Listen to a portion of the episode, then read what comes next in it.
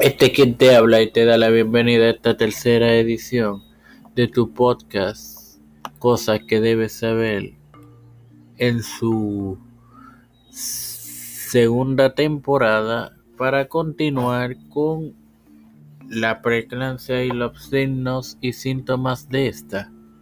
Así que vamos con ellos.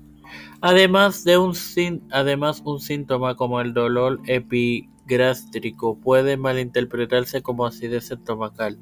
Las características habituales de esta enfermedad que se examinan durante la visita previa al natalicio incluyen presión arterial elevada como se había mencionado en episodios pasados y proteína en la orina en demasía. Además, algunas féminas pueden desarrollar dolor de cabeza intenso como señal de esta.